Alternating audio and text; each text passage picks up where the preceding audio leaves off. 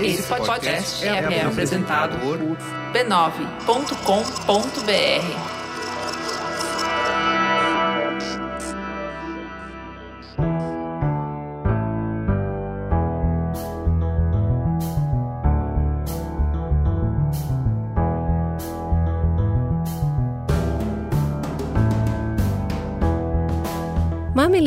e mamiletes, bem-vindos, bem-vindas e bem-vindes ao seu espaço semanal de conversas de peito aberto.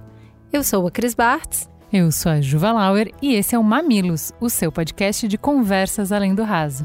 Bora conversar sobre política e segurança pública.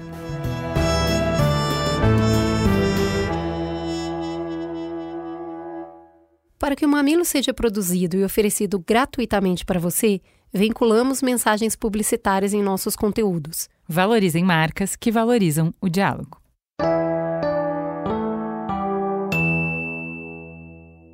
Começa agora uma coluna do Mamilos em parceria com a Galderma. Os procedimentos estéticos costumam transitar entre sonho de consumo de todas as mulheres ou só faz quem não se aceita como é. Mas, como toda conversa proposta pelo Mamilos, a gente vai sair do raso. Essa conversa é sobre ter autoconhecimento e conhecimento para realizar escolhas conscientes e bancar os próprios desejos. Continuando a nossa conversa, hoje vamos conhecer um pouquinho da melhor versão da Sabrina Sato e como ela amadureceu suas escolhas de beleza. Vamos escutar também a dermatologista doutora Cíntia Cunha, que traz o olhar profissional para essas escolhas. Para terminar essa jornada, a gente vai falar sobre os sentimentos e cuidados pós-procedimentos.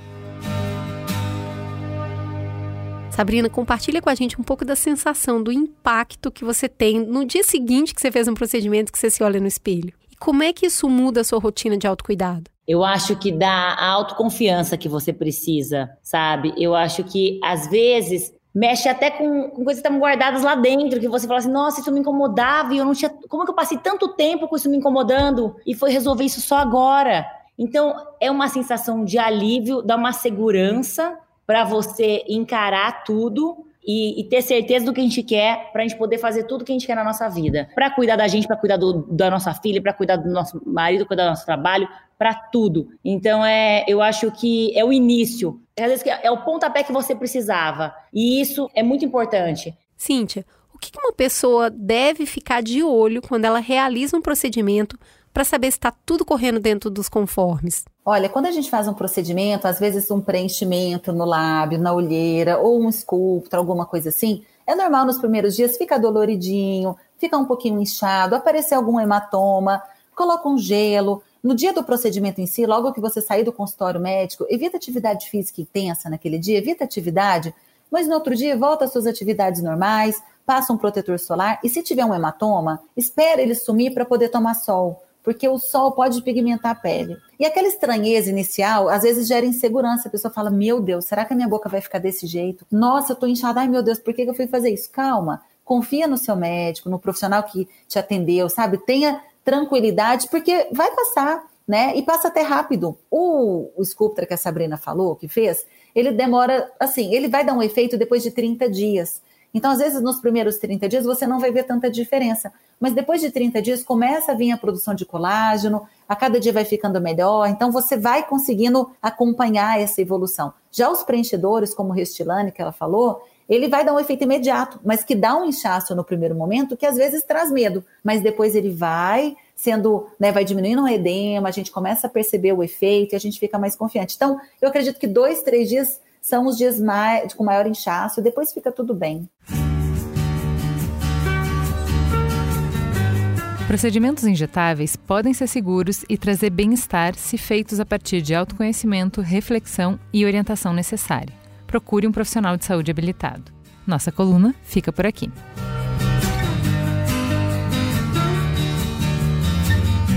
Ô Ju, como é importante a gente se cuidar, não é mesmo? Sem dúvida. Nessa jornada de autocuidado, vale a gente falar aqui da Galderma, uma parceira em cuidados com a pele que há mais de 40 anos oferece produtos de qualidade que são poderosos aliados na construção da nossa autoconfiança. A Galderma tem uma linha de produtos injetáveis, mas não cirúrgicos, que são pensados para cuidar da pele. eles são referências no mercado, como o Sculptra e a linha Restylane. Isso mesmo. Por exemplo, a linha Restylane oferece preenchedores de ácido hialurônico que proporcionam resultados naturais e duradouros. E eles podem ser usados tanto para dar sustentação e realçar o volume de áreas do rosto marcadas pelo tempo, por exemplo, as olheiras, quanto para dar mais projeção e definição para regiões que queremos destacar, como lábios e o próprio contorno facial. E o melhor, Restylane é o preenchedor de ácido hialurônico mais seguro do mercado. E tem também o Sculptra. Ele é um bioestimulador que aumenta em 66,5% a produção natural de colágeno do próprio corpo, atuando diretamente na firmeza e sustentação da pele perdida ao longo do tempo e combatendo a flacidez. Além de poder ser usado tanto no rosto como no corpo, por ser um tratamento de dentro para fora, os resultados são bastante naturais e duram em média dois anos. Disse tudo, Cris. São mesmo cuidados de dentro para fora. Converse com um profissional de saúde habilitado em realizar procedimentos estéticos injetáveis para avaliar o melhor plano de tratamento pensado para você. Pergunte sobre os produtos Cestilane e Sculptra e crie sua própria jornada de beleza.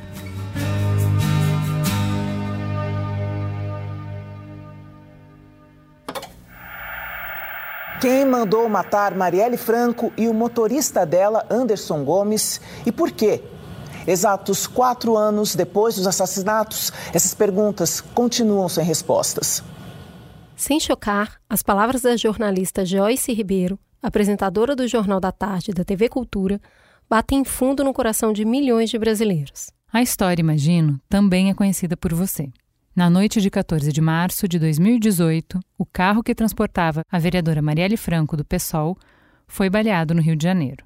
Por todas as características, não restavam dúvidas de que o crime tinha sido intencional e um símbolo da profundidade do problema da violência no Rio de Janeiro. Em 2018, ano da eleição do carioca Jair Bolsonaro para a presidência, uma intervenção militar governou provisoriamente o Estado, devido a um descontrole na questão da segurança pública. A luta por vida digna, a luta pelo direito humano, a luta pelo direito à vida das mulheres precisa ser lembrada e não é de hoje, é de séculos. Como ficam as crianças que nesse período de intervenção, não vem me interromper agora, né? Mas homem fazendo omisse, meu Deus do céu. Obrigada, Ítalo. Muito obrigada. Amém. Obrigada.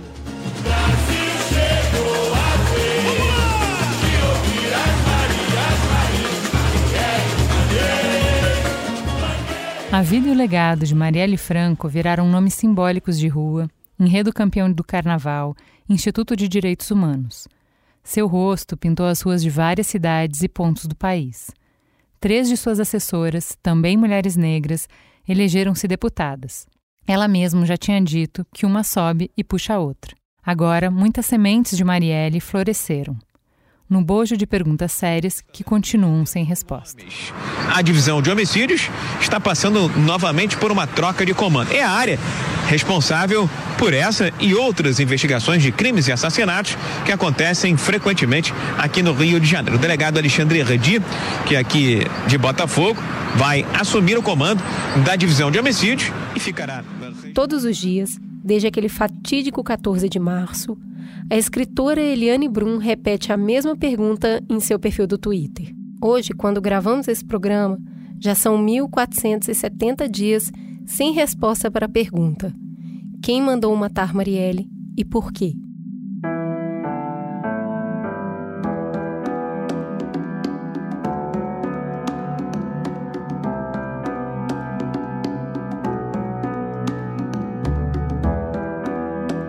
Complexa investigação sobre esse assassinato avança, ainda sob sigilo. Se não temos solução para o caso, não podemos dizer que não avançamos em nada. Policiais da Delegacia de Homicídios do Rio de Janeiro receberam propina para barrar investigações de casos relacionados ao escritório do crime. A delegacia é responsável pela investigação do assassinato da vereadora Marielle Franco e do motorista Anderson Gomes. A investigação de Marielle Franco esbarrou no submundo da violência do Rio de Janeiro onde poderes paralelos disputam com o Estado o controle de regiões. Se tudo isso é sabido, avançamos um pouco mais na capacidade de dar nomes aos crachás e desfiar a atuação das milícias no Rio de Janeiro e no país. Sem o caso Marielle, não teríamos conhecido o escritório do crime, nem nomes de grandes agentes desse submundo da milícia, seu histórico de atuação, áreas de influência e ligação com a classe política do país. As milícias armadas, muitas vezes organizadas por policiais, matadores de aluguéis e ex-agentes do Estado, estão aí para quem quiser ver. E hoje a gente tenta responder a pergunta: como combater as milícias? Responder essa pergunta passa necessariamente por dois especialistas que são fundamentais no panorama das milícias no Brasil e no caso Marielle. No primeiro bloco, a gente conversou com Rafael Soares, que é jornalista no U Globo e apresentador do podcast Pistoleiros do Globoplay. E no segundo bloco, a gente vai ouvir Simone Sibilo. Ela é ex-promotora do caso Marielle, está há 18 anos no Ministério Público do Rio de Janeiro e é considerada uma referência no combate ao crime organizado. A Simone foi a primeira mulher a comandar um grupo de atuação especial de combate ao crime organizado, o GAECO, do Ministério Público. Vamos juntos.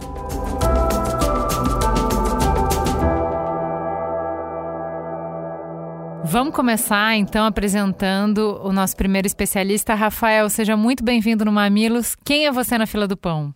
Olha, eu sou um repórter. Eu prefiro repórter a jornalista. Acho que preciso de mais uns 20 anos na profissão para ser considerado jornalista. E é um repórter que gosta de rua, que gosta de contar a história de pessoas. Durante os últimos 10 anos eu cubro segurança pública aqui no Rio de Janeiro nos últimos anos me especializei especificamente em casos de violência policial, em casos de crimes cometidos por agentes públicos. E foi daí que eu comecei a trabalhar com a área de milícia e grupos paramilitares aqui no Rio. Muito bem, Rafael. A gente vai precisar começar do começo aqui. O que são de fato as milícias? Qual é o tamanho do poder delas no Rio de Janeiro? Essa milícia que se instalou tão bem aí, ela está presente hoje em outros lugares do Brasil? Primeiro, é, milícia foi um termo inventado. Foi um termo inventado pela imprensa. Foi um termo que surgiu no jornal o Globo, que é onde eu trabalho hoje, justamente numa reportagem de jornal. Mas ao longo do tempo esse termo se popularizou. Hoje ele é usado na academia e basicamente o que ele quer dizer é uma milícia é uma organização criminosa mas se diferencia de outras organizações criminosas porque ela tem duas características que são fundamentais. Uma é o domínio ter territorial armado, ou seja, o domínio de um território, não necessariamente com controle de, de armas porque, enfim, as armas podem não estar presentes 24 horas por dia, 7 dias por semana, mas que o, o medo que esse controle armado pode trazer tem que fazer parte da rotina daquela população que vive naquele território. E a segunda característica é o monopólio dos serviços, que podem ser públicos ou não. E esse monopólio tem a ver com exploração econômica. Então, basicamente, o que as milícias fazem é usar o domínio territorial armado para lucrar. Então, uma característica básica das milícias é a exploração do território para lucro da própria organização. Mas me dá um exemplo disso. Você está falando de serviços. Que tipo de serviço? Como que é feita a organização até para arrecadação desse lucro que você está falando? Eles, esses serviços podem ser serviços de monopólio do Estado, como fornecimento de gás, de água, até serviços é, privados, como, por exemplo, internet, televisão a cabo. E assim, é, aqui no Rio a gente tem alguns exemplos até mais bestas, como, por exemplo, monopólio do kit churrasco, monopólio da venda de determinados produtos. Então, assim, em determinadas áreas aqui do Rio, só podem vender carvão e carne às lojas que associadas ao grupo criminoso. Então, assim, isso é uma. Em Santa Cruz, aqui no Rio, Barra da Zona Oeste do Rio, é, é até bem famoso, assim, que o kit churrasco é dominado pela milícia. O kit para fazer churrasco é monopólio da exploração da milícia, também faz parte da exploração. Os exemplos mais comuns não são. Os exemplos mais comuns de exploração é, econômica do território pela milícia são gás, sobretudo, gatonete, na região metropolitana do Rio, praticamente é, na, em todas as áreas dominadas pela milícia existe esse controle e em muitos casos também TV a cabo. Então, esses três são os mais comuns, mas existem outros também. Tá, mas o que você está falando, para mim, traz algum paralelo com a gente, o que a gente conhece de filme, de coisa, é a máfia, que domina um território mediante arma, que é a primeira definição que você deu, para lucrar. Uhum. Qual é o lucro da máfia? Qual é o negócio da máfia? Eu vendo proteção. Então eu vou lá, vou achacar todos os negociantes do bairro e vou falar: se você não me pagar, eu vou uh, destruir, matar isso e aquilo. E aí eu recolho um pouco de dinheiro de cada um e eu tenho o monopólio da força naquele território. Qualquer disputa vai ser mediada pela máfia. No caso que você está falando, é que a gente não tem é, exatamente uma, uma cobrança direta de, por segurança, você me paga por proteção. O que eu posso dizer é: esse território é meu, então eu escolho a definir qual é o produto onde eu vou exercer me, a minha força. Então eu poderia estar cobrando por segurança, mas eu sou muito legal e eu cobro por kit churrasco. Ninguém mais aqui pode vender kit churrasco. É Perfeito. É isso? Perfeito. Vamos voltar um pouquinho no tempo ali para as décadas de 80 e 90. Basicamente, essa história toda começa, a, a, a gente começa a falar em milícia a partir do, de 2005, 2006. Mas muito antes a gente existia uma outra organização criminosa que é, enfim, é, é, o primo mais velho das milícias que começaram e surgiram na Baixada Fluminense, que eram os grupos de extermínio, que basicamente eram formados por policiais e seus associados que moravam em um, um determinado bairro, e aí, para proteção do bairro, eles se juntavam para proteger os moradores, para exterminar os criminosos que assustavam a população do bairro. Essas organizações elas não tinham, elas não tinham lucro como objetivo.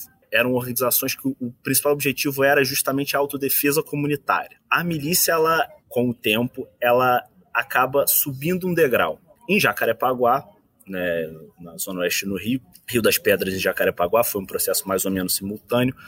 Também tem essa é, a, a, mesma característica inicial que é a, o, o, início das organizações, né, são a partem de policiais que também querem defender território onde eles vivem. Né? Na época, o Rio estava muito preocupado com a, o aumento do poder do tráfico de drogas, a chegada dos fuzis nas favelas do Rio, aquelas cenas que a gente viu em, em filmes, Cidade de Deus, enfim.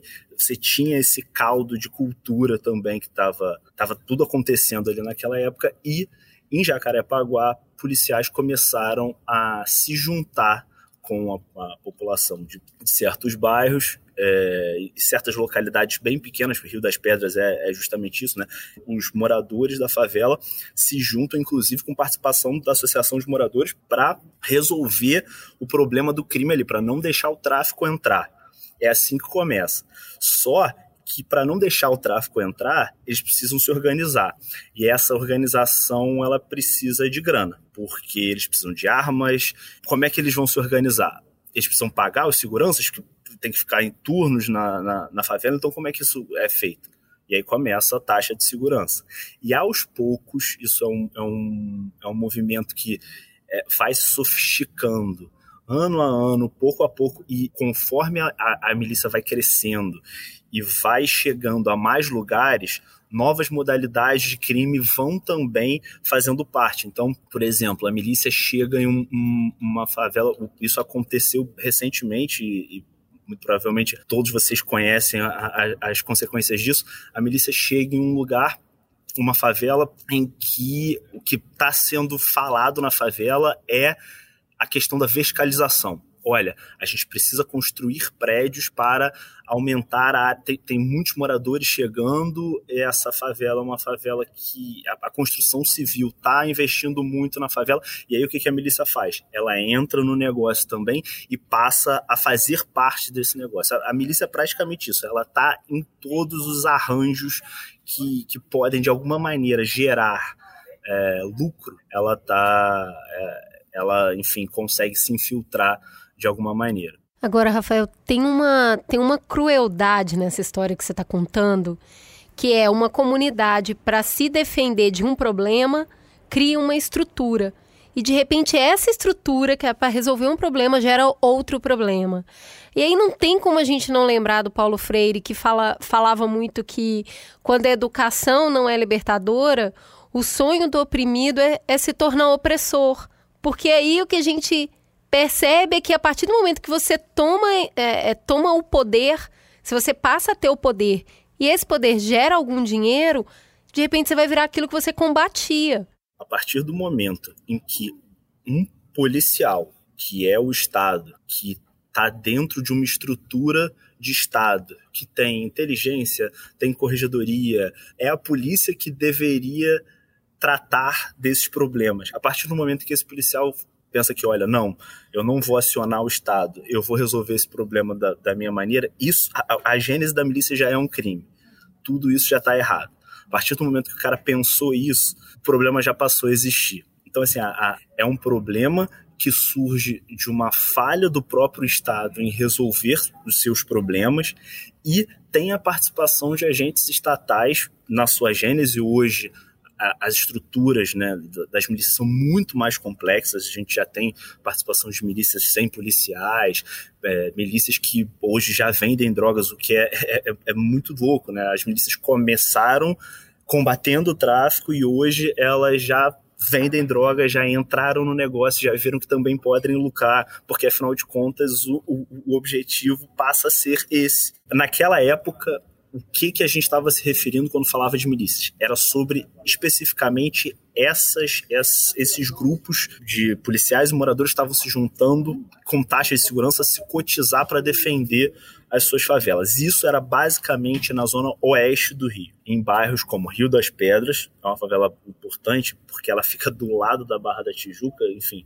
um lugar conhecido do Rio, mas não só o bairro de Jacarepaguá ele também é muito importante na, nessa geografia das milícias.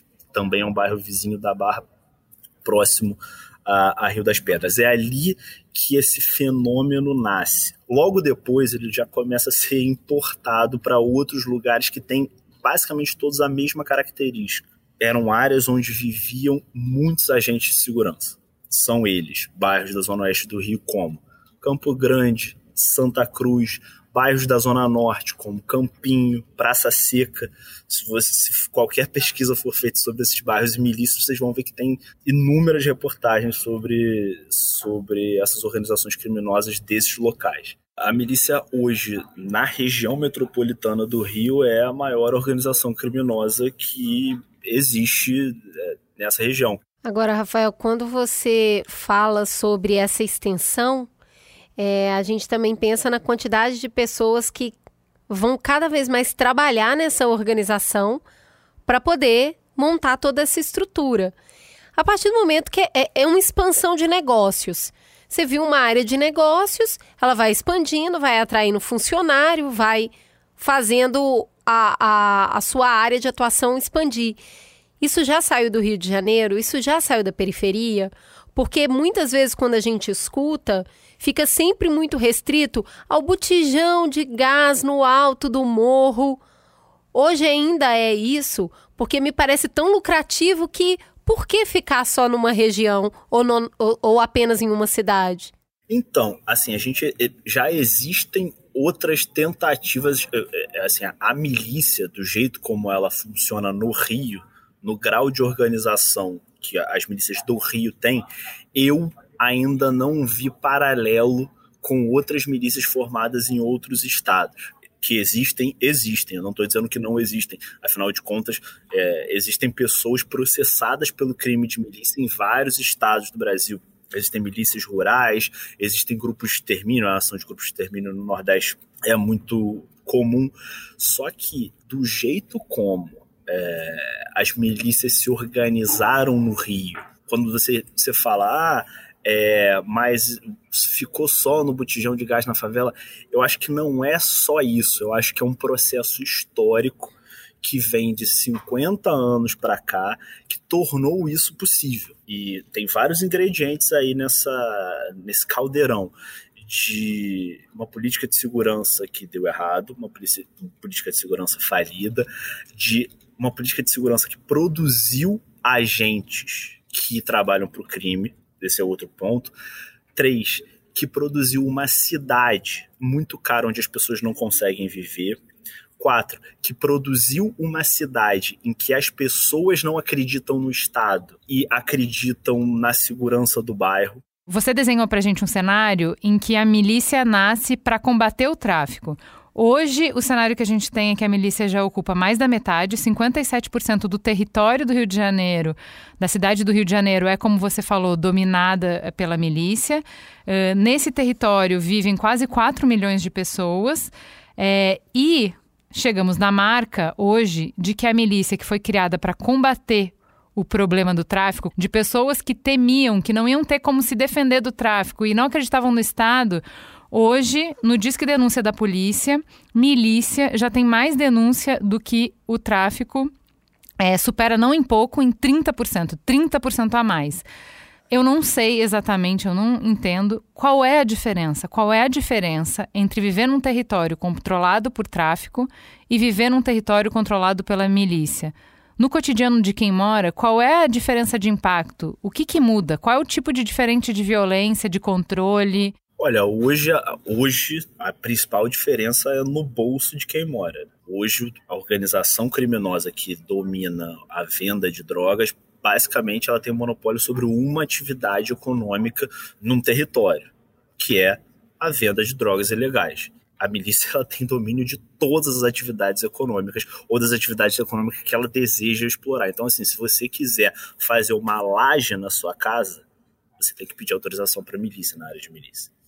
Na área do tráfico, não necessariamente. Apesar do que o que está acontecendo. Agora a gente está assistindo um fenômeno novo que é tráfico começar com algumas práticas da milícia, justamente por conta de algumas alianças em algumas áreas da tá cidade. Está acontecendo benchmarking. A milícia está fazendo tráfico e o tráfico está aprendendo a, a, práticas da milícia. Está rolando um benchmarking. É exatamente isso que, que assim, ao longo dos últimos anos, o que aconteceu, por exemplo, com a Liga da Justiça, que é a maior milícia do Rio, a história da Liga da Justiça é fundada por policiais, os policiais todos, depois da, da CPI das milícias, são presos ou mortos, e aí quem assume era o homem de segurança de, do último desses policiais, que era um, ex-PM que está preso hoje no, no presídio federal chamado Tony Angelo.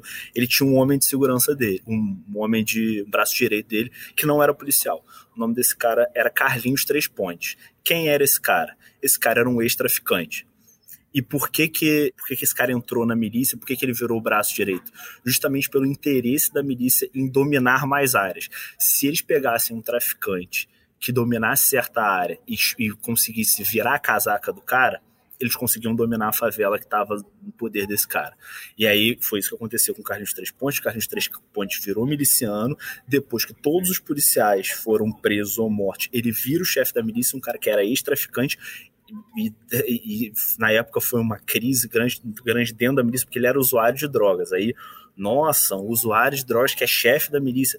Depois dele, o irmão dele assume a milícia, o Eco, que foi o criminoso mais procurado do Rio por anos, foi morto no ano passado, e hoje os dois milicianos que são que herdaram essa milícia também são civis, também não tem nenhuma ligação com a polícia, que são o Tandera na Baixada Fluminense e o Uzinho na Zona Oeste, que brigam entre si. A gente está vendo também um, momento que é, é sui generis na história do Rio, porque pela primeira vez a gente tem guerra entre milícias. E o que acontece é que as experiências vão, digamos assim, entre aspas, positivas em determinadas áreas da cidade acabam estimulando que isso cresça em outras áreas. Então, essa junção tráfico e milícia deu certo na, em Santa Cruz. Acaba que na Ilha do Governador, o tráfico passou a cobrar também para que o, o, transporte público seja explorado lá. Então, na Ilha do Governador, acaba que o tráfico de drogas, os traficantes, passaram a ver: olha, isso dá certo, vou começar a cobrar também. E aí começam a cobrar para o comércio. Então, assim, essa relação entre diferentes quadrilhas e tal é cada vez mais complicada. E aqui no Rio, assim, esse negócio é um negócio muito complexo. As milícias elas inauguraram essa modalidade criminosa, mas hoje o tráfico também de alguma maneira mudou a sua forma de agir, vendo que a milícia, vendo que deu certo em outras áreas, da mesma maneira a milícia fez isso com o tráfico no negócio das drogas. Resposta pinga-fogo. É enxugar gelo? Olha, é, é, é, muito difícil responder isso, cara. Eu, eu, o fato de eu trabalhar o meu dia a dia com esse tema me faz com que eu seja muito pessimista. É, eu sou muito pessimista, eu não, eu não vejo. É muito frustrante para mim, assim, porque eu faço o que eu faço porque eu amo morar aqui e eu não sairia daqui por nada. Eu amo o Rio, mas eu é, é uma sensação muito de eu sinto que eu enxugo gelo por mais que eu faça matéria, eu tô há 10 anos fazendo matéria e tal, correndo atrás, falando com gente e tal. Nada melhorou.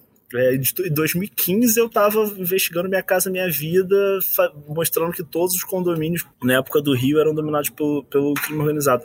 Não mudou nada hoje. Eu na minha lista de, de, seu, de telefone, você vai ver na minha agenda, eu marcava na época cada morador que eu falava com a sigla MCMV, né? Então tem várias pessoas que são MCMV, que eu sei quem são porque são MCMV elas vivem mandando mensagem até hoje. Nunca mais fiz matéria sobre o tema. E até hoje as pessoas têm o mesmo problema. Tem pessoas que saíram de área de tráfico, acabaram realocadas, porque o programa deu essa, essa oportunidade, foram realocadas para áreas de milícia. Aí elas mandaram, poxa, Rafael, agora minha vida vai melhorar, vai ser muito bom e tal, papá. Perfeito. Um ano depois, Rafael, já estou pagando taxa, já quero sair daqui, já quero vender o meu, meu imóvel. Então, assim, é, é desesperador. Assim, o, o que eu acho que é algo que deveria dar esperança para as pessoas é até hoje a gente não teve uma política pública séria de combate às milícias. De, isso como uma política de Estado, né? um plano de segurança pública que de fato abordasse isso como uma prioridade.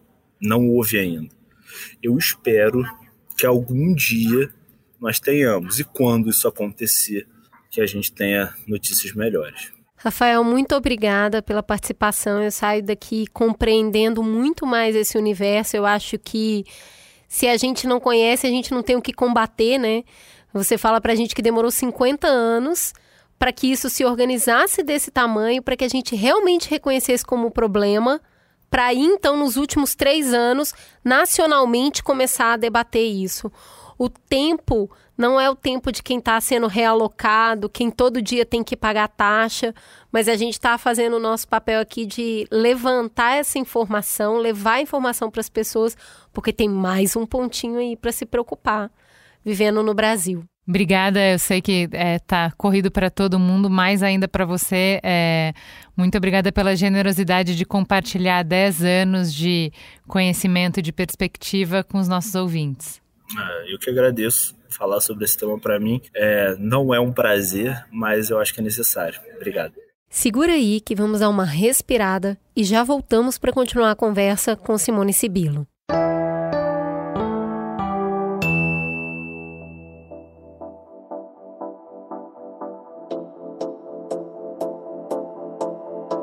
Nós já tivemos a honra de contar a versão em podcast do livro Histórias de Linar para Garotas Rebeldes ensinando crianças que mudar o mundo também é coisa de menina. Agora, 3M nos convida para divulgar o projeto 25 Mulheres na Ciência. E lembramos desse podcast porque essa iniciativa é mais do que um prêmio. As 25 grandes cientistas latino-americanas homenageadas pela 3M também viraram história de livro é necessário a gente trazer visibilidade para a trajetória e as contribuições das mulheres no desenvolvimento das tecnologias que impactam as nossas vidas.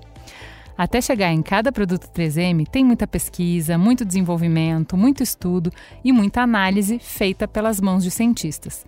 Cada vez mais, cientistas mulheres. As ciências são muitas, mas o saber científico é um só. Todas as áreas se influenciam e se alimentam. E por isso, as histórias das 25 mulheres na ciência trazem mulheres diversas, de países diferentes e de áreas diferentes. Tudo para mostrar que tem mulher fazendo ciência de altíssimo nível. Aproveite você também, baixe o e-book de histórias no site da 3M ou no link da descrição desse episódio.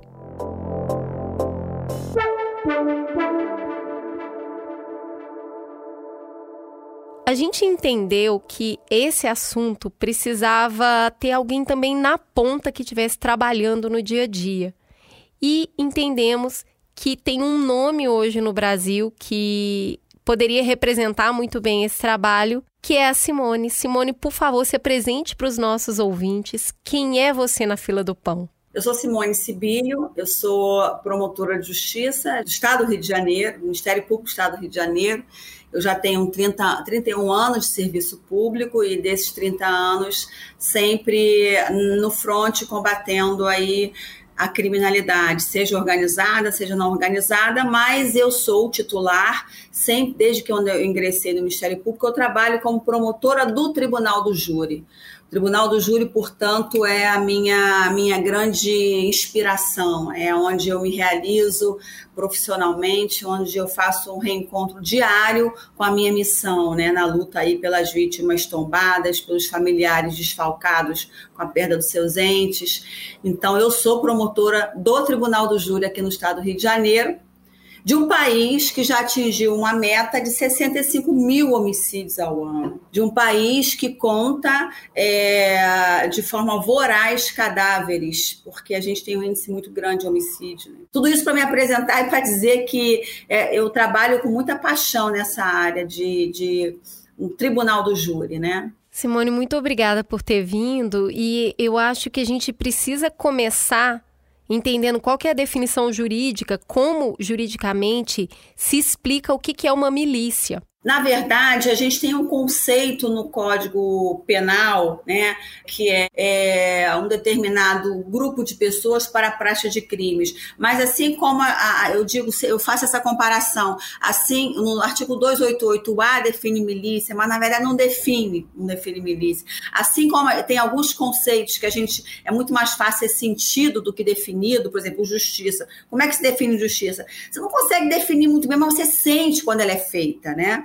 É, e a milícia é a mesma coisa. Você não consegue definir como ela existe, mas você consegue sentir que ela existe. A milícia é, né? Domina-se um território mediante uma força coativa para naquela em relação àquela população que nele habita, visando obtenção de lucro. Essa é a característica básica da milícia.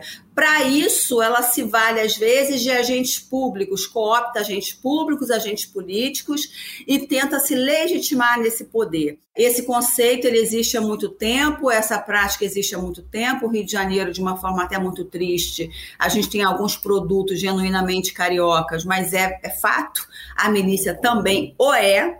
E aí a gente acaba exportando é, essa prática para alguns estados, que em alguns estados, de certa medida, também existe, mas não dessa forma como existe aqui no Rio de Janeiro. E a gente tem que ter a percepção de que nós talvez não conseguimos, não consigamos acabar com a milícia no estado do Rio de Janeiro, mas a gente pode, com trabalho, a gente pode sim controlar e a gente pode deixar que ela aos poucos venha, ela mesma sucumbindo quando a gente consegue tirar de circulação seus líderes, porque existem líderes e também não existe só uma milícia, né?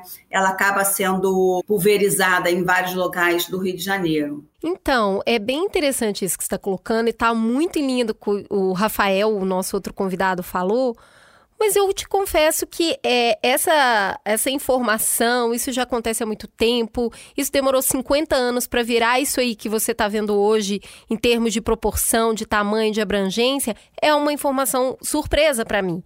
Porque parece que isso ali ficou como característica do Rio de Janeiro há muito tempo, com um assunto muito mais local e principalmente como mais um, um processo criminoso ali dentro do Rio. E aí acontece o assassinato da Marielle e o que a gente percebe é que nos últimos três anos a gente tem falado muito mais sobre esse assunto. Ele deixou de ser um assunto do Rio de Janeiro, ele passou a ser um assunto nacional. Todo mundo começou a olhar para isso com muita preocupação.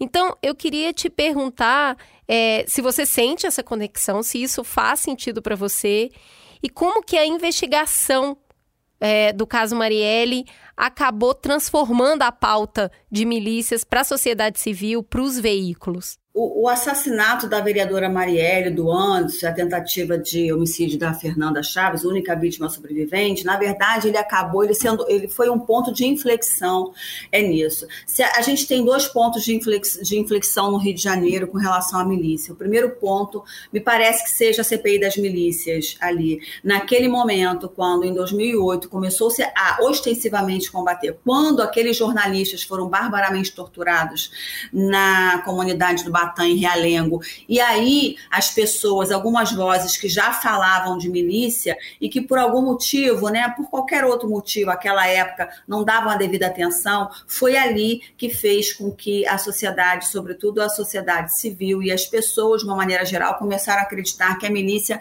nunca foi altruísta, ela nunca veio para nos salvar contra o tráfico. Quando a milícia surge, ela surge com esse propósito, um grupo de pessoas para se autoproteger contra o que eles chamavam de inimigo comum, que era o tráfico de drogas. E aí ela se fortaleceu, ela, ela teve capilaridade, ela foi se fortalecendo, foi dominando o território e virou o que é hoje. Mas a época, ela foi por muitos e por muitas pessoas, até com pessoas com capacidade de liderança, de políticos, enfim, ela foi vista como, vamos dizer assim, uma asepsia social, aquela época. Bom, passou-se o tempo de 2008 até 2018, foram 10 anos. É, e o que a gente notou com o, as investigações, né, e, e é importante que se diga, tudo que eu estou dizendo aqui não está sob sigilo, porque eu vou me referir à primeira fase com a identificação dos executores. É, essa é uma preocupação que eu tenho como promotora de justiça, de jamais falar algo que está sob sigilo. E hum. já está, inclusive, acessível a todos, né? Com a investigação do caso Marielle, identificação dos executores, novamente é, foi um novo ponto de inflexão, porque a gente observou, uhum. e, e se, se, a gente pode falar com muita tristeza que o crime de Marielle Franco e Anderson Gomes deixou um legado, foi esse. Foi um legado de que a gente conseguiu é, novamente tocar em algumas organizações que antes estavam passando aí é, despercebidas por todos, né? A gente, quando ingressa na investigação Marielle e é importante que se diga que foi uma investigação direta do Ministério Público do Estado do Rio de Janeiro da investigação da Marielle. Nós é, conseguimos identificar é, pelo menos 13 milicianos que continuavam atuando já há algum tempo em uma comunidade que foi uma das primeiras a ser dominada pela milícia. E isso não foi difícil, porque é, quando nós entramos em três meses, nós identificamos essa organização criminosa. E detalhe, um detalhe muito importante, sem prova testemunhal. Né? Nós precisamos ter a, a, perfeita visão no Brasil e que essa visão se espraia para todos os ramos, sobretudo os operadores de direito, que não se combate a organização criminosa privilegiando a prova testemunhal. Porque se a gente continuar com essa visão arcaica engessada, a gente vai continuar é, nadando e morrendo na praia porque as pessoas não conseguem, não porque elas não querem, elas não conseguem testemunhar contra esse tipo de organização criminosa. Portanto, é preciso que o Brasil ele enxergue as organizações criminosas e consiga levar aos tribunais, às barras da justiça, esses integrantes com utilização de técnicas novas, é, deixando de lado, evidentemente, aquelas provas que hoje as próprias organizações criminosas conseguem calar, que são as provas testemunhais, investigarmos de uma maneira mais técnica, com provas técnicas. E foi isso. Me dá um o... exemplo, Simone, do que, que foi feito nessa investigação que traz esse cheiro de inovação no jeito da polícia trabalhar? Então, é, esse é um outro fator, né? Quando a gente teve um, um crime de muita repercussão em 2011, que foi o assassinato da, da, da Patrícia Juiz Cioli, a gente comete, quando a gente, eu falo a gente comete, na verdade, o Brasil, né? Comete um grave erro de dar para os criminosos tudo, aqui, tudo aquilo que a gente fez, como a gente investigou. E os criminosos conseguem, é, os criminosos conseguem se proteger e não cometendo aqueles erros, que erros entre aspas, né?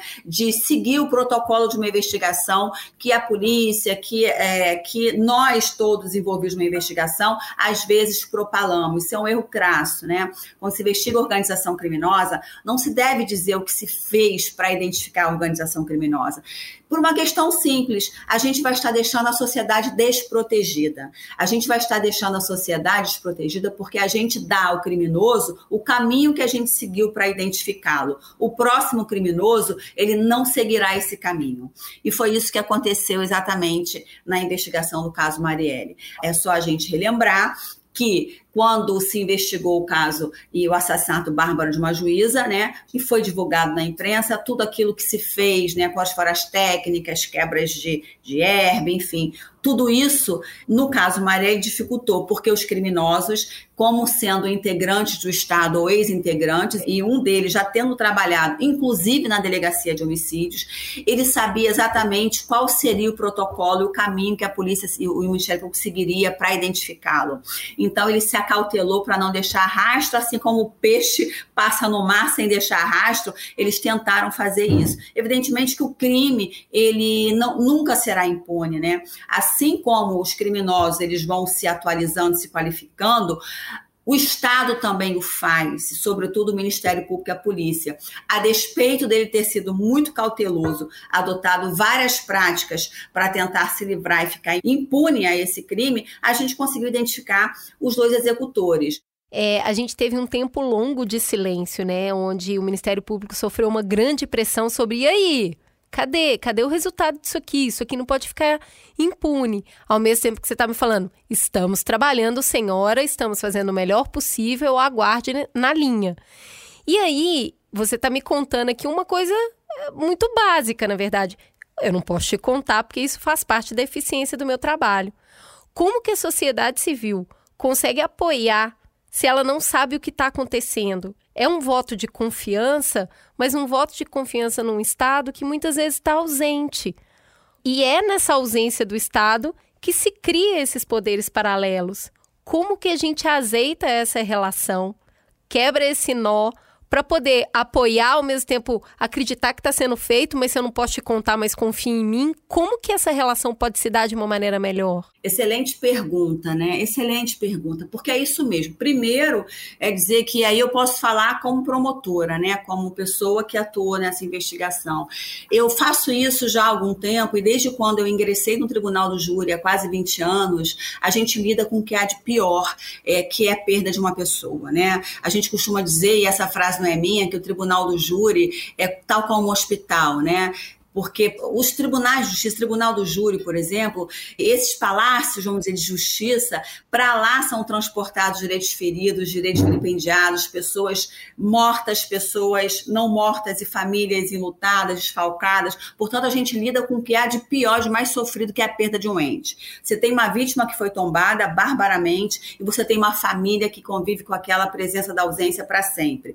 Como que você consegue fazer isso? E aí, a gente faz uma coisa que para mim é muito cara. Existem quatro direitos para vítima e familiar que a gente não pode esquecer: direito de informação.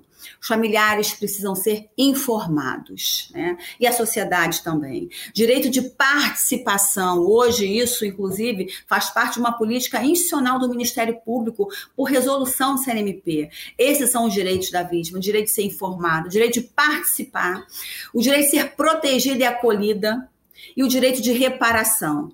Com base nesses quatro direitos, e eu faço disso um lema na minha carreira e na minha profissão, a gente precisa ter um diálogo muito aberto com, sobretudo, os familiares de vítima. E isso a gente implementou no caso Marielle, desde quando a gente entrou no caso, Marielle Franco e Anderson, a gente fazia reuniões constantes com eles para, embora não passando as coisas que não pudessem passar, porque era sigilo para a proteção deles e para a própria proteção da investigação, a gente mantinha informado. A nossa preocupação era não deixar que eles fossem avisados pela imprensa é, sobre. Muito doloroso. É, novidades. Tanto que a gente sabe, isso eles podem confirmar, quando os dois executores foram presos, antes mesmo que a imprensa começasse a circular as imagens da prisão, eles recebiam uma ligação diretamente minha e da minha companheira, a doutora Letícia, dizendo: acabamos de prender os executores do crime. Isso ainda era de madrugada. É, isso para a gente, para o Ministério Público, era muito caro, né? É fazer com que aquela família que já sofria perda é, do Anderson, no caso da Agatha, que ficou com o filho, é, da viúva, que perdeu a, o seu grande amor, e da mãe, da irmã e da filha, é o mínimo que a gente tem que fazer por essas pessoas. E isso a gente colocou em prática o tempo todo nisso. Mas isso é o que eu faço na minha profissão, é esse diálogo com os familiares da vítima. E é o direito de participação, porque muitas vezes é, a melhor forma de você obter, não e aí não é em, quando a gente fala em crime organizado, mas de um homicídio comum, você obter é, é, informações é, preciosas é você ter contato com as famílias, né? Muitas vezes o que as autoridades não sabem, as famílias podem contribuir. Então, é colocando em prática isso. É, então, com esses quatro direitos, me parece que a gente consegue parametrizar e talvez é, a gente consegue reduzir um pouco os danos dessa falta de informação. Mas veja, não é falta de informação sobre a investigação. Eu só não é posso te contar. Não, a gente só não pode dizer qual foi a técnica que a gente usou. Mas a gente está utilizando várias técnicas para identificar os executores. Tanto é que e aí, durante o curso dessa investigação, embora a gente jamais vai dizer as técnicas, a gente ia mostrando os resultados. Por exemplo, o que você acabou de me falar agora sobre a milícia, essa, essa, essa milícia, Operação Intocáveis, ela foi deflagrada no dia 22 de janeiro de 2019. É, portanto, até o crime ser elucidado, algumas organizações já estavam sendo presas, alguns autores identificados. Isso foi fruto, foi um legado da investigação é, Marielle Anderson, né? Então, como é que a gente fez para identificar o A, o B ou o C? Ah, o processo está cheio de provas, recheado de provas. Provas ali, na verdade, evidentes, tão evidentes que a gente acredita piamente que serão condenados no tribunal do júri. O que eu acredito piamente é no Ministério Público do Estado do Rio de Janeiro, que tem expertise, eu acredito piamente nas autoridades que estão à frente disso e que saberão conduzir, assim como foi conduzida a primeira fase, né, com a identificação dos executores que estão presos. E veja, os dois executores, sobretudo o executor direto, ele não está preso só por esse caso agora. E eu lembro que quando a gente prendeu os executores e foi dada uma coletiva, eu lembro que eu usei a seguinte frase: hoje não é um dia para ficar feliz, hoje é um dia para refletir. Né? Se quando você tem a quando você tem a elucidação de um crime tão bárbaro e praticado de uma maneira tão com nuances que nos revelam que foi, que foi adredemente planejado, pensado, executado e consumado. E quando você escancara quem são os executores, ambos ex-agentes do Estado, é um dia para refletir. É, e quando você vê, quando você vê que paulatinamente são elucidados outros crimes que eles praticaram, o que, sobretudo ele, o executor direto, praticou e vem praticando, eu ouvi um determinado programa de domingo à noite, semana passada, em que ele foi novamente denunciado por outro crime de tráfico internacional de, de armas, graças a um compartilhamento que nós fizemos na nossa investigação. Esse é outro legado que o caso Marielle deixou. À medida em que a gente ia apurando provas e que não era de nossa atribuição, a gente compartilhava com quem era. Então, hoje ele responde por tráfico internacional de armas e veja, nós sabemos que grande número de homicídios que acontecem no Brasil, ele é catapultado também por, pelo número de armas que circulam no Brasil.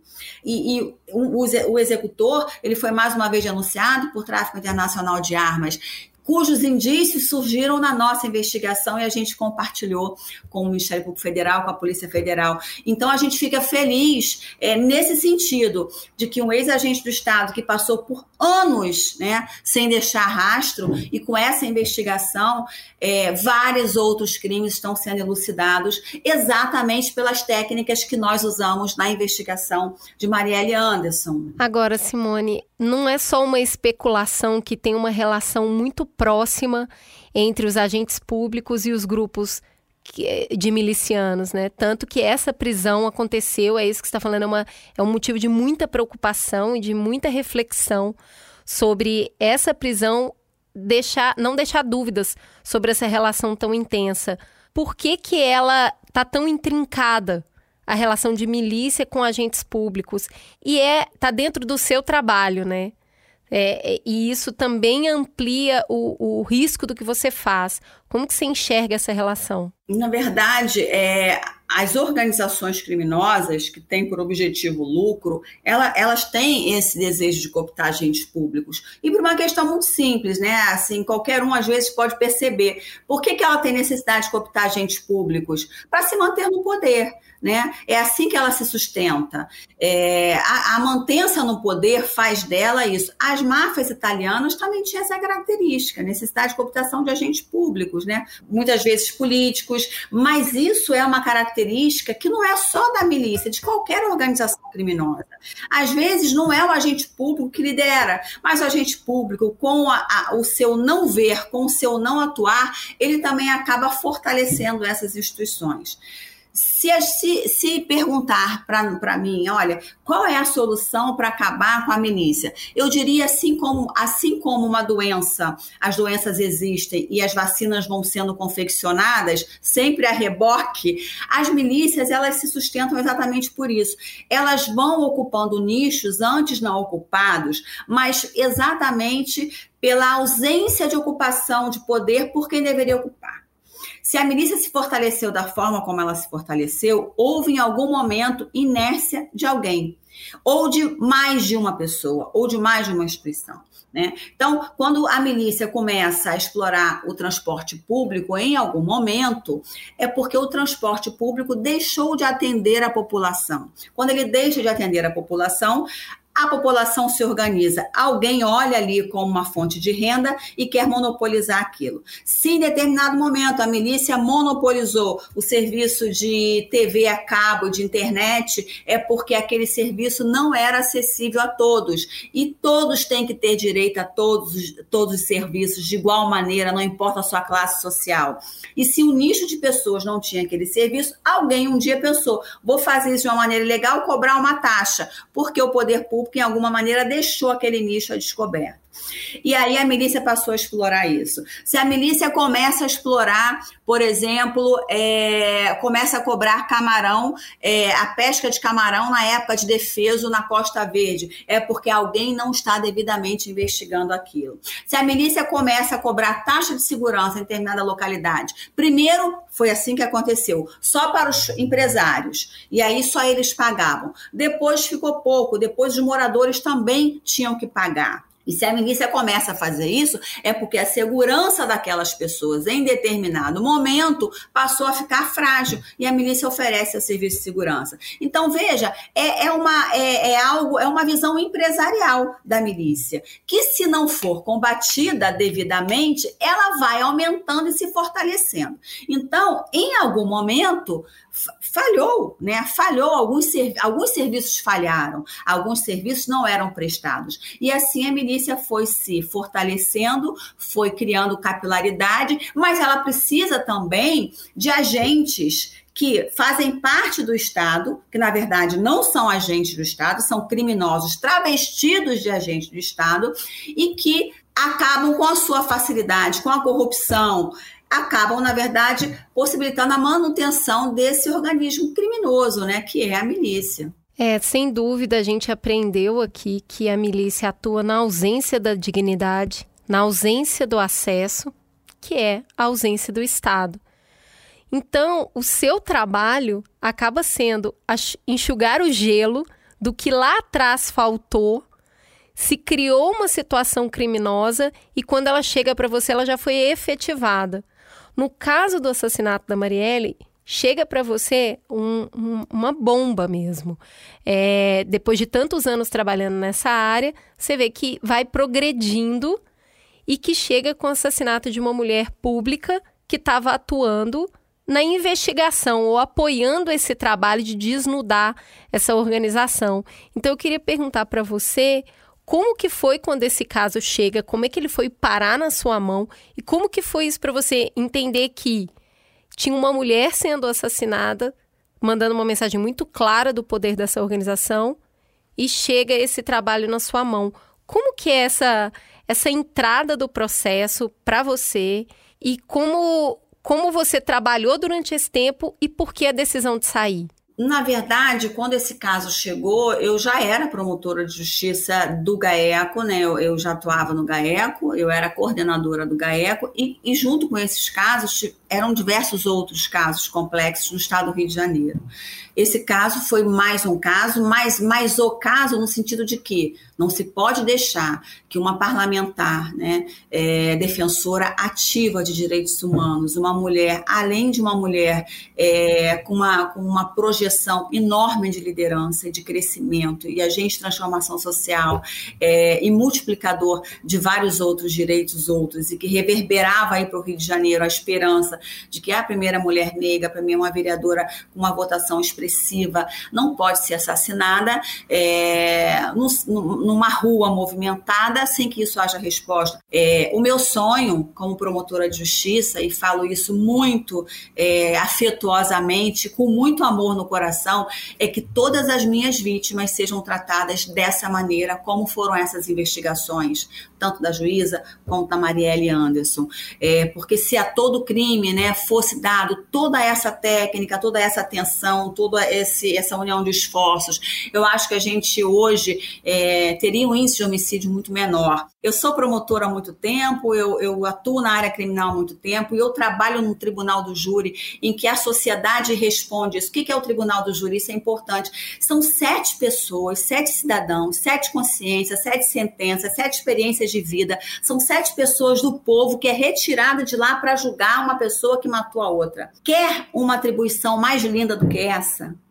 Ou seja, é você com seus sentimentos, com a sua experiência de vida que senta lá para julgar esse caso. E é isso que eu faço toda semana.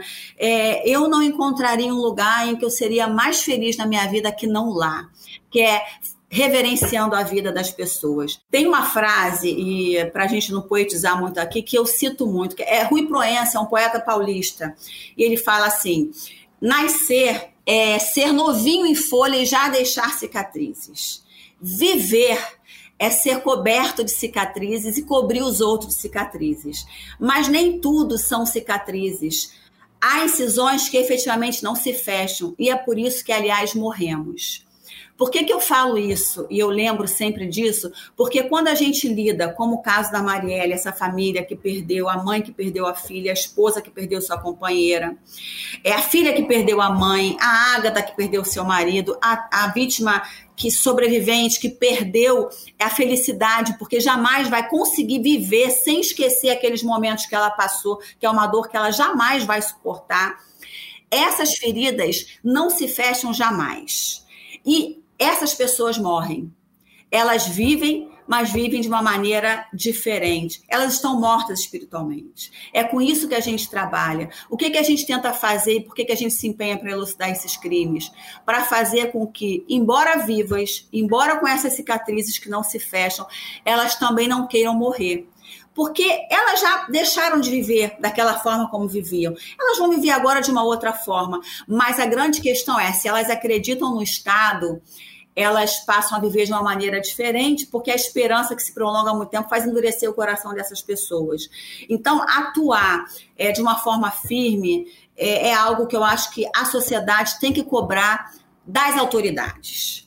O direito de informação, o direito de proteção integral, de participação, de reparação, são direitos das vítimas, são direitos dos familiares, que eles têm que cobrar das autoridades, porque é direito deles e nós, como promotores de justiça, e falo por mim, mas eu tenho certeza que vários outros colegas também pensam assim, a nossa tarefa, portanto, é garantir esses direitos, do início ao fim. Do início ao fim, com muita firmeza, com muita coragem, com muito amor, e ser transparente.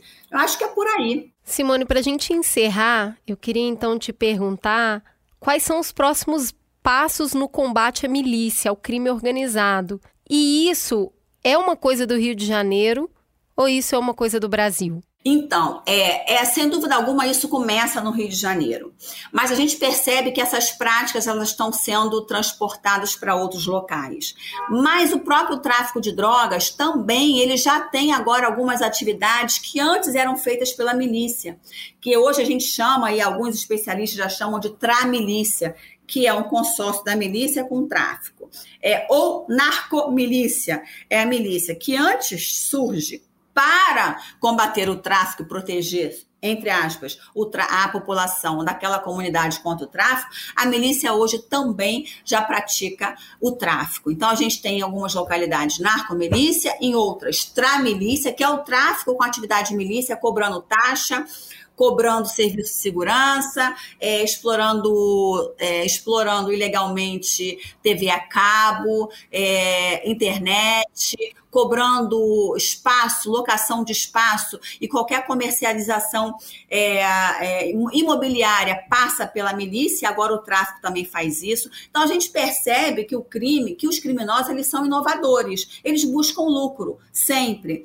Então é, como vamos combater isso? Não existe, na verdade, a meu ver, né, a meu ver, não existe uma única forma de se combater, não existe uma receita milagrosa, não existe. Mas qualquer que seja a solução solução para combate a essas organizações criminosas, ela tem que primeiro perpassar por alguns filtros, por alguns caminhos. Primeiro, uma interoperabilidade, ou seja, uma atuação integrada de várias, de várias forças, né? Inclusive estadual com federal, porque a gente sabe que se aqui tem armas circulando e que são armas que vêm é, que vem de outro local, é porque em algum momento ela, ela entrou ilegalmente aqui, porque a gente não fabrica, a gente não fabrica drogas, a gente não fabrica cocaína. Então, como é que isso entra aqui? A gente tem que ver como é que ela entra. Então, tem que ter uma interoperabilidade autoridades estaduais e autoridades federais, que chama-se, é, é, é, básico, interoperabilidade, operação conjunta, integração.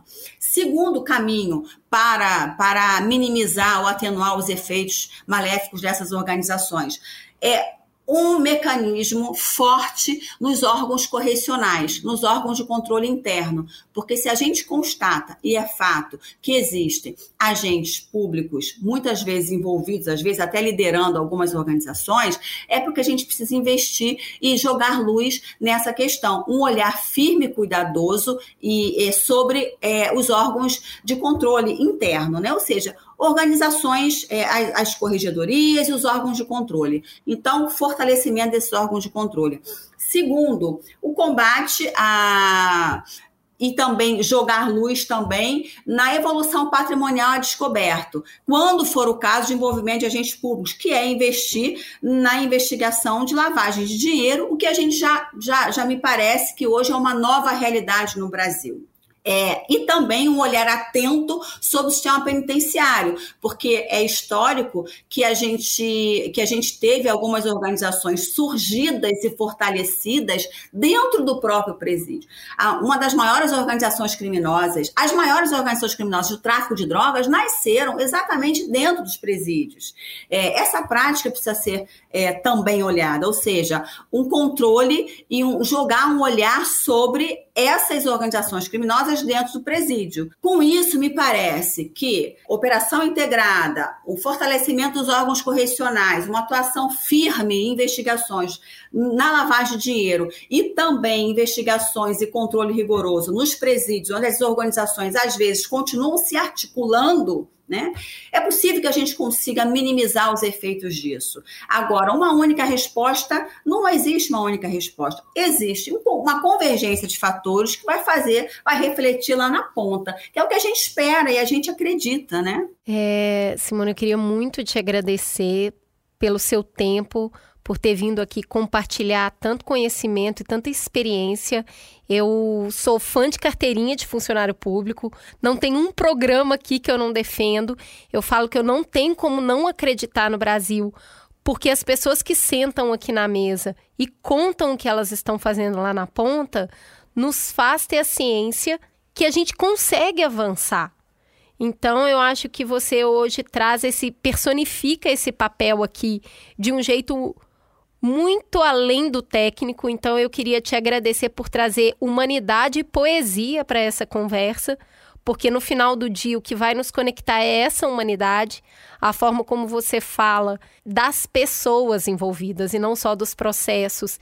Eu acho também que leva a gente para um outro lugar de trabalho, um outro lugar de pensar a sociedade, que é o lugar que a gente precisa hoje, é de gente feito para a gente, a gente sente, né? A gente sente dor, a gente sente frio, a gente sente fome, a gente sente a tristeza do outro. Então eu queria te agradecer por ter trabalhado com tanto afinco nesse caso e em todos os outros que, que você tem feito e nos dar essa visão do que a gente precisa estar tá de olho. Eu queria finalizar te perguntando se você acredita que tem um papel da sociedade civil nesse combate, nessa visão do que, que é crime, nessa visão da sociedade que a gente precisa construir. Existe alguma coisa que eu, Cris, posso fazer que faz sentido nessa nisso que a gente, nessa bomba que a gente precisa desarmar?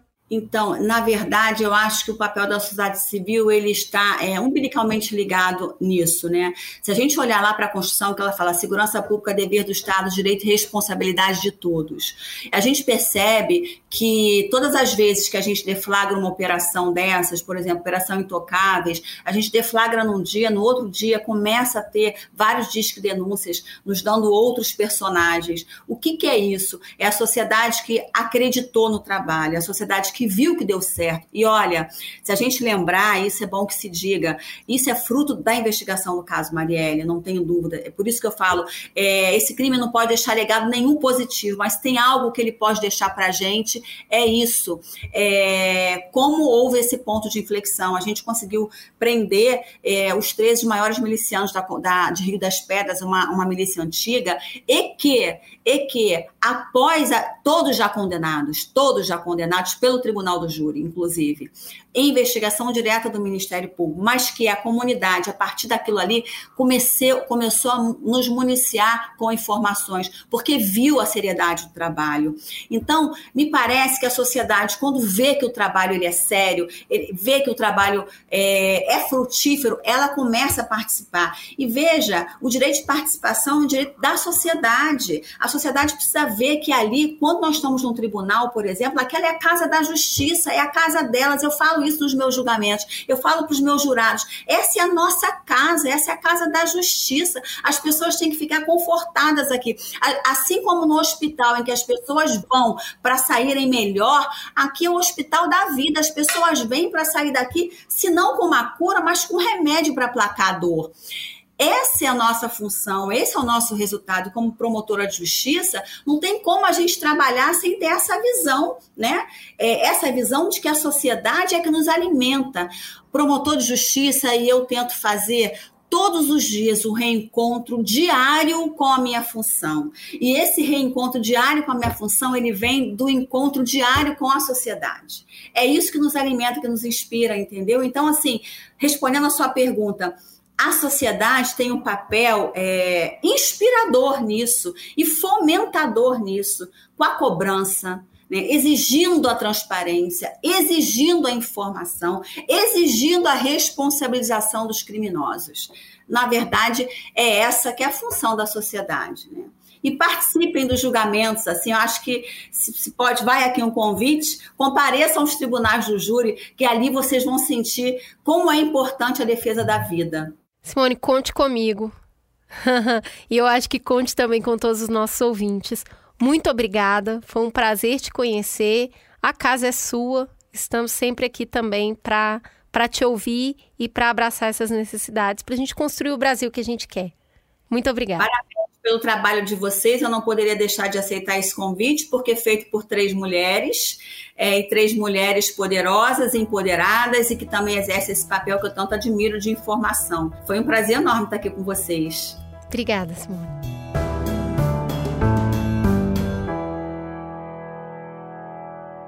Depois dessas duas entrevistas densas, a gente tem um panorama do que são as milícias e como elas impactam na vida das pessoas.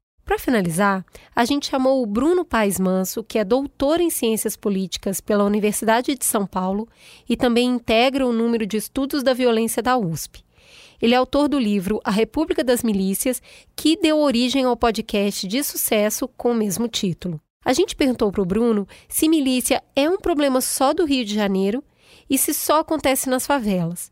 E também pedimos para ele explicar qual é o papel da academia no combate às milícias. As milícias do Rio, elas são bem características, né? Tem até pela história de domínio territorial, a forma como ela passou a disputar com o tráfico de drogas, o modelo de negócio do território, cobrança de comércio, venda de produtos ilegais, num território dominado, fortemente armado e dominado, acabou sendo uma característica muito própria desses grupos paramilitares do Rio. Mas a, o, a ideia se espalha de alguma forma quando as polícias descontroladas em outros estados passam a perceber que elas têm um poder é, muito forte, que é o poder de matar e seguir impune e ter o respaldo político de autoridades, o que permite que eles tenham uma vantagem muito grande na cena criminal dos outros estados. Então, por exemplo, no Pará você tem um problema muito sério de milicianos e policiais envolvidos em grupos de extermínio, roubo de carros, tráfico de drogas, não necessariamente do mesmo modo de controle territorial, mas uma polícia descontrolada que passa a ser protagonista na cena do crime. Em outros estados a coisa cresce e aumenta, né? Um dos sintomas ou um dos termômetros desse processo é a própria quantidade de homicídios praticados pela polícia, que nos últimos três anos passaram os 6 mil casos de homicídios, o que torna a polícia brasileira a mais violenta do mundo. E uma polícia violenta é uma polícia sem controle. É, e o próprio descontrole da polícia foi uma das sementes das milícias no Rio. Né? A polícia do Rio sempre foi uma das mais violentas do mundo e esse poder de matar acabou sendo usado para obter vantagens nesse mercado é, muito disputado de facções, né? Então a violência policial acaba sendo a semente das milícias e esse, essa grande quantidade de homicídios praticados pela polícia é um, um sintoma desse descontrole da polícia que é muito perigoso para o fortalecimento desses grupos paramilitares. As milícias atuam principalmente nos bairros onde o, as instituições são frágeis, o Estado é fraco, que acaba criando espaço para o surgimento dessas autoridades armadas e tirânicas. Então, um domínio miliciano e um domínio policial implica uma tirania armada de um grupo sobre uma população imensa. E isso não acontece nos bairros onde a população pode contar com instituições desde jornais até amigos no governo. Imagina você ver um bairro rico com pessoas bem relacionadas sendo tiranizado por um grupo armado que define o que pode e o que não pode essa realidade acaba sendo justamente verificada nos bairros invisíveis, né? os que são vistos como perigosos e onde esse tipo de, de ação tirânica acaba sendo tolerada como se fosse a única forma ou a, uma forma de se levar ordem para lugares perigosos e então todo esse estigma acaba favorecendo o poder político e econômico desses grupos, né, que se aproveitam de todos esses estereótipos, medos e estigmas para exercer seu poder, ganhar dinheiro com isso e ganhar poder político com isso. Eu vejo o papel da academia e do jornalismo como um papel principalmente de identificar o problema, né? explicar o problema, definir o problema, conseguir comparar com outras situações, é, cercar o objeto né, que a gente está falando a respeito, tentar explicar o que, que é, que permite esse tipo de definição permite a gente comparar com os outros lugares, pensar a respeito dos processos que, que formam esse tipo de e favorecem a formação desse tipo de grupo, as omissões, os erros, os equívocos, os acertos. É, eu acho que tem, sobretudo, esse papel de olhar para dentro, né, da gente estar tá sempre refletindo sobre a gente mesmo, para, de alguma forma, amadurecer e tentar melhorar os processos a partir da reflexão. Né? Não tem muito, muita escapatória a não ser melhorar pela política. Então, a gente ajuda, de alguma maneira, a argumentar ou a fornecer informações mostrar a complexidade da realidade para que as decisões sejam tomadas com base nessas informações, né? E por causa disso sejam decisões mais bem respaldadas, né? Esse é um papel, né, nosso. Então, ficamos por aqui? Fica a gostosa sensação de mais um Mamilos no Ar. Beijo, gente!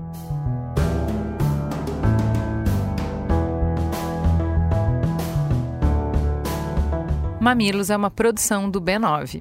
Apresentação de Cris Bartz e Juva Lauer. Para ouvir todos os episódios, assine nosso feed ou acesse mamilos.b9.com.br. Quem coordenou essa produção foi Beatriz Souza. O apoio à pauta e pesquisa foram de Iago Vinícius e Jaqueline Costa. A edição é de Mariana Leão e as trilhas sonoras de Andy Lopes. A capa é de Elodângelo. A curadoria dos programas de história é realizada por Deia Freitas. A publicação fica por conta de AG Barros. O B9 tem direção executiva de Cris Bartz, Juva Lauer e Carlos Merigo. E o atendimento e negócios feito por Raquel Casmala, Camila Maza e Thelma Zenaro.